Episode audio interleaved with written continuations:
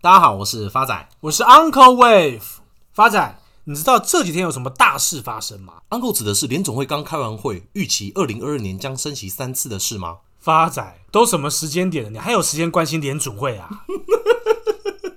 干，我们就财经频道哦。Uncle 在上周末不小心听到一个刚好在讲明年运势的星座 YouTuber，他说今年底到明年最旺的星座是金牛座。结果，Uncle 看完这个频道不到两个小时，身为金牛座代表的王力宏新闻就出来了。发仔，请问他的运势到底旺在哪里？不是 Uncle，火都烧成这样了还不旺吗？发仔，王力宏他身家三十亿就算了，还有一个漂亮的老婆。而最令 Uncle 生气的是，他同时居然还有交这么多的女朋友。以前 Uncle 是很喜欢听王力宏的歌的，现在越听越生气。什么蝴蝶眨几次眼睛？蝴蝶哪有眼睛？莫名其妙，不是 Uncle，你不气王力宏，你去气蝴蝶有没有眼睛？到底要干嘛？反正 Uncle 就是看不惯王力宏这么有女人缘了。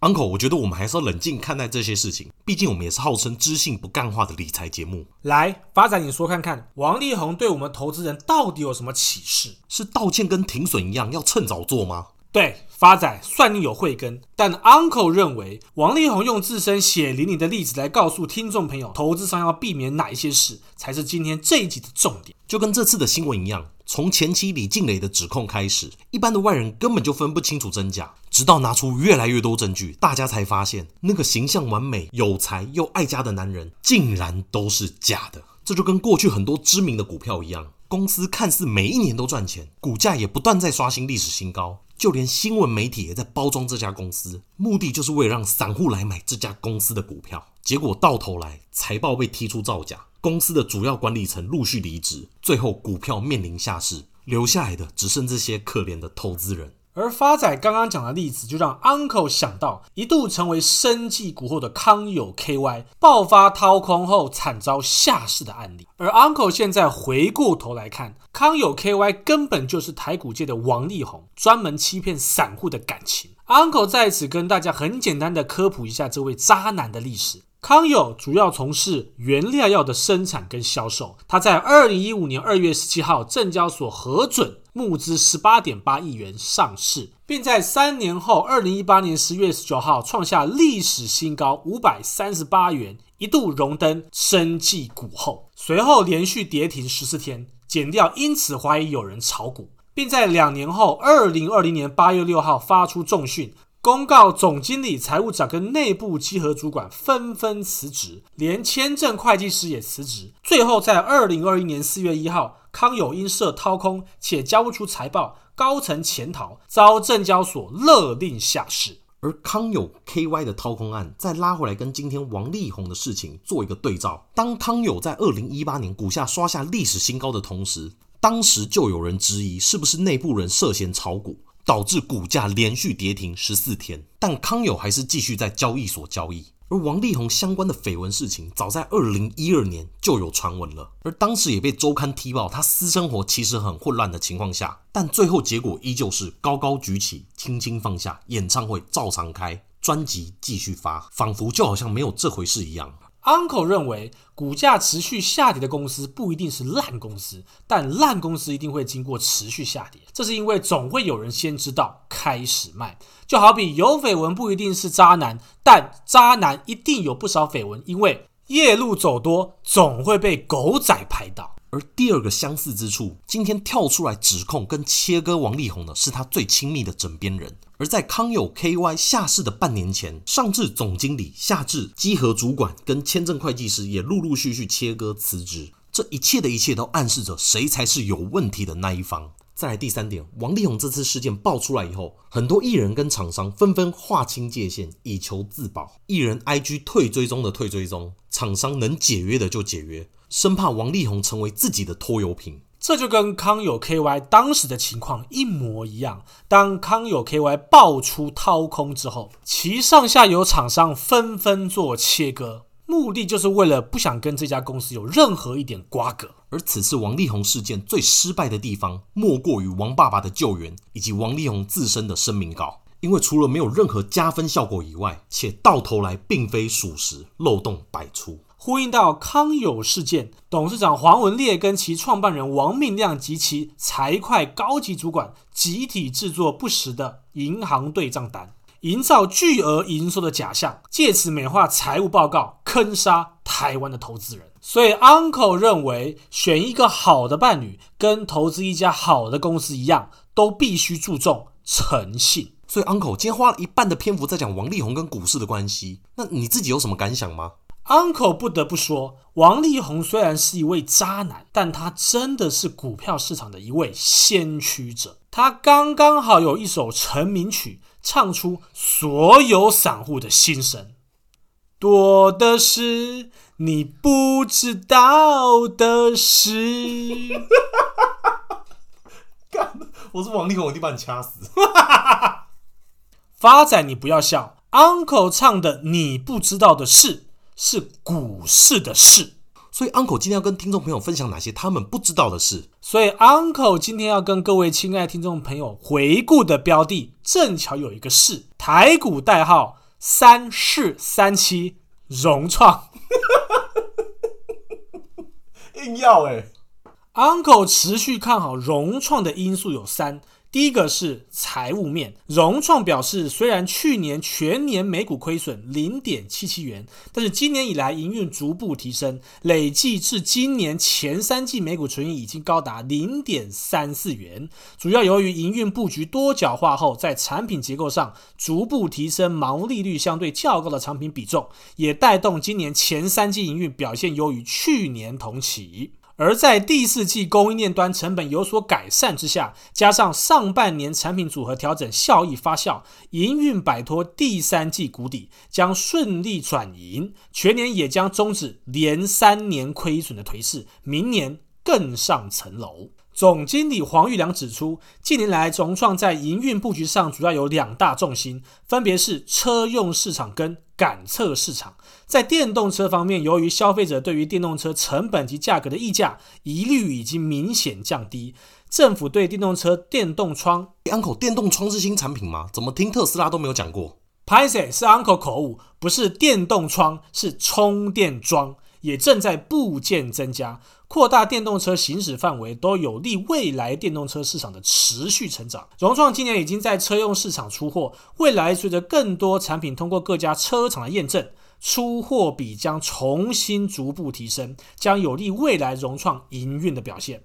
此外，感测产品也是重点布局的方向之一。融创表示，根据全球市调机构预估，全球 3D 影像及感测市场规模将由2019年的50亿美金至2025年成长到150亿美金，将近快三倍。其中以智慧型手机及车用为主要应用。第二个 Uncle 看好的因素是基本面。融创在十二月八号召开法说，融创表示，今年来营运积极朝赶测车用转型布局，在产品结构的改变下，有助提升毛利率，明年营收获利均可望优于今年。融创表示，前十年营运着重布局 IT 领域。今年以来积极转型，上半年开始调整产品组合，将资源往感测、车用集中。第三季受供应端成本增加的影响，导致毛利率稍微下滑。但第四季已经有所改善，毛利率渴望再回温。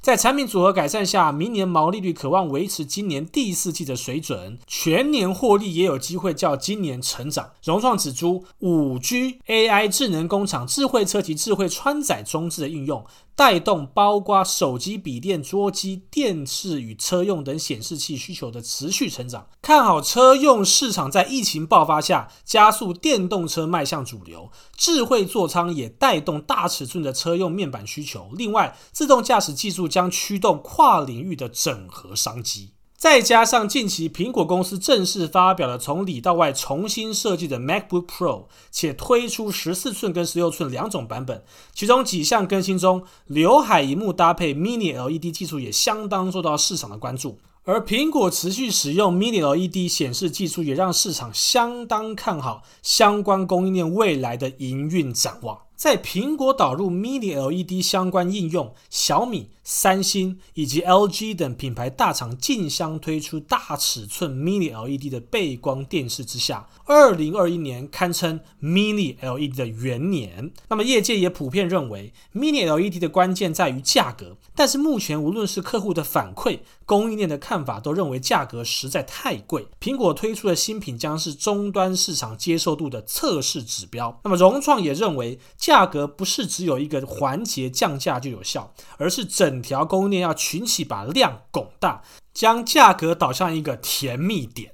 因此，Uncle 认为明年的 Mini LED 的产能应该仍无法完全满足市场需求，因此预期明年 Mini LED 的毛利率应朝正面且稳定，将有利于供应链个股的明年营运表现。第三个 Uncle 看好的因素是，目前融创的波浪轨迹位于。大三浪的格局，第一波从二零二一年十月五号的低点二十点五涨到二零二一年十一月二十三号的高点二八点一，随后再修正到二零二一年十一月二十九号的低点二二点八，那么现在就是从二二点八向上推升的第三大浪的格局。未来融创的反弹目标价会落在三十一点二五。Uncle 不是我在讲。发仔必须客观一点。上次你讲融创目标价是看到四十八，现在只看到三十一块。Uncle 是不是想学王力宏啊？都不认错？不是嘛，发仔。波浪理论的奥义就是一波一波的往上推。